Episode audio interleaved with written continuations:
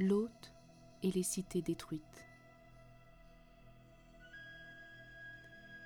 Le prophète Ibrahim avait un neveu, l'hôte, que la paix soit sur lui. Il était l'une des personnes à avoir cru en Ibrahim et sa mission.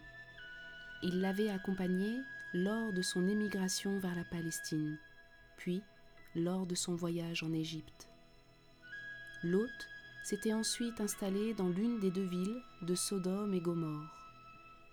Il était ainsi le seul, parmi les prophètes, à avoir accompli sa mission auprès d'un autre peuple que le sien.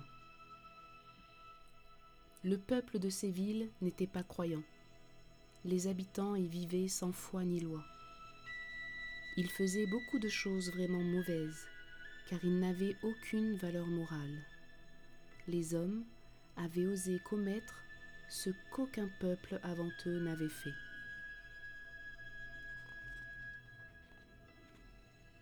L'hôte était parmi eux, et il essayait de leur expliquer qu'ils devaient se repentir, demander pardon à Dieu, et ne plus commettre de turpitude. Puis, il les mettait en garde contre le châtiment au cas où ils persisteraient dans leurs inconduites, mais très peu l'écoutèrent. Ces gens détestaient l'envoyé d'Allah et le tenaient à l'écart.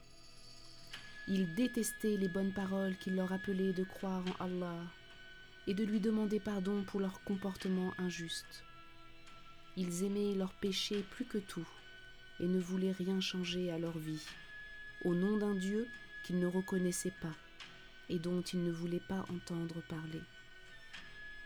Or, une nuit, trois anges, ceux qui avaient rendu visite à Ibrahim et Sarah, avertirent Lot de fuir avec sa famille car Allah avait décidé de punir le peuple de ces deux villes. Une fois les croyants sortis de la ville, la terre se mit à trembler et une pluie de feu et de pierres commença à tomber.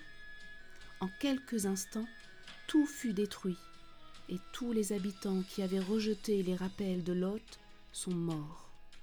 Leur vie, pleine de péchés, à laquelle ils tenaient tant était terminée.